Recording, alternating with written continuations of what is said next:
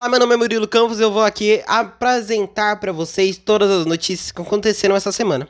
Para começar, o filme da Viúva Negra, o próximo filme da Marvel Studios, foi adiado para o dia 9 de julho e também vai ter seu lançamento simultâneo com os cinemas no Disney Plus, custando um valor mais alto e caro, por volta de 70 reais. A notícia foi dada pela Casa das Ideias através de suas redes sociais.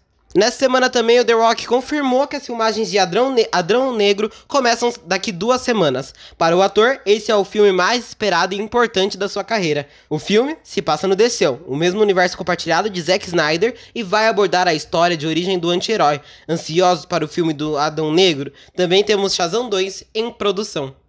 O filme do Velocista Escarlate, Flash, também vai começar as sua, suas gravações. Lembrando que o ator que interpreta o pai do herói no filme foi substituído por outro. Essa semana também teve o aclamado e também questionado trailer de O Esquadrão Suicida de James Gunn. A fotografia, as cenas de ação e, claro, a nossa Lerquina estão perfeitas. Ansiosos para a, a repaginação dos anti-heróis menos preferidos da Terra, Nessa semana também a gente teve o maior destaque de todos os tempos com o hashtag Restore the Snyderverse. A hashtag, a nova campanha para Warner deixar o Zack Snyder Zacarias fazer o que ele mais gosta e produzir filmes para nós. O diretor comemorou no Veras mais de 1 milhão e 400 mil assinaturas na campanha Restore the Snyderverse. Será a continuação de um grande sonho para os fãs da DC? Peter Walter Bride é o novo Máscara Negra da DC, precisamente da CW. Ele fará sua estreia na segunda temporada de Batwoman. O icônico vilão do Batman também deu as caras em Aves de Rapina. E junto com o trailer de Esquadrão Suicida, tivemos a grande revelação que o Starro será o grande vilão, com sua aparição confirmada no trailer. Ouvimos rumores desde o sneak peek do filme no DC Phantom. DC Fandom mas agora temos a certeza. Lembrando que o vilão foi o responsável por reunir a Liga da Justiça nos primeiros quadrinhos da equipe. Ainda falando sobre esse filme, Zack Snyder e Deborah Snyder são produtores executivos de Esquadrão Suicida, significando que a Warner ainda não fechou as portas para o Snyder na DC.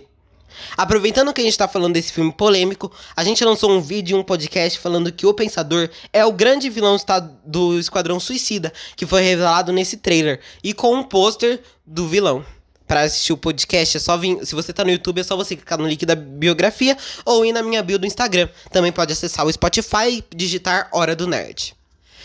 E para finalizar, a Liga da Justiça de Zack Snyder bateu o recorde de assinaturas por streaming. A, informa a informação foi disponibilizada pela Claro.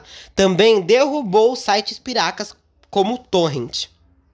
E uma extra. No fim das gravações de Spider-Man No Way Home, um, uma coisa que soa como Spider-Man sem voltas para casa, o terceiro filme da franquia do Cabeça de Teia, para comemorar, alguns insiders da produção enviaram mimos para os colaboradores. Nesses mimos, é possível identificar várias referências ao Homem-Aranha, e não só o de Tom Holland, e sim de outros universos. O uniforme de Andrew Garfield e, o, e a fonte de texto do filme de 2002 de Sam Raimi estão presentes nos presentes. Será uma indireta barra direta da Marvel para mostrar que sim, temos o maior crossover de, temo, de todos os tempos em Homem-Aranha 3? A gente só vai descobrir no final do ano porque o filme estreia no Natal.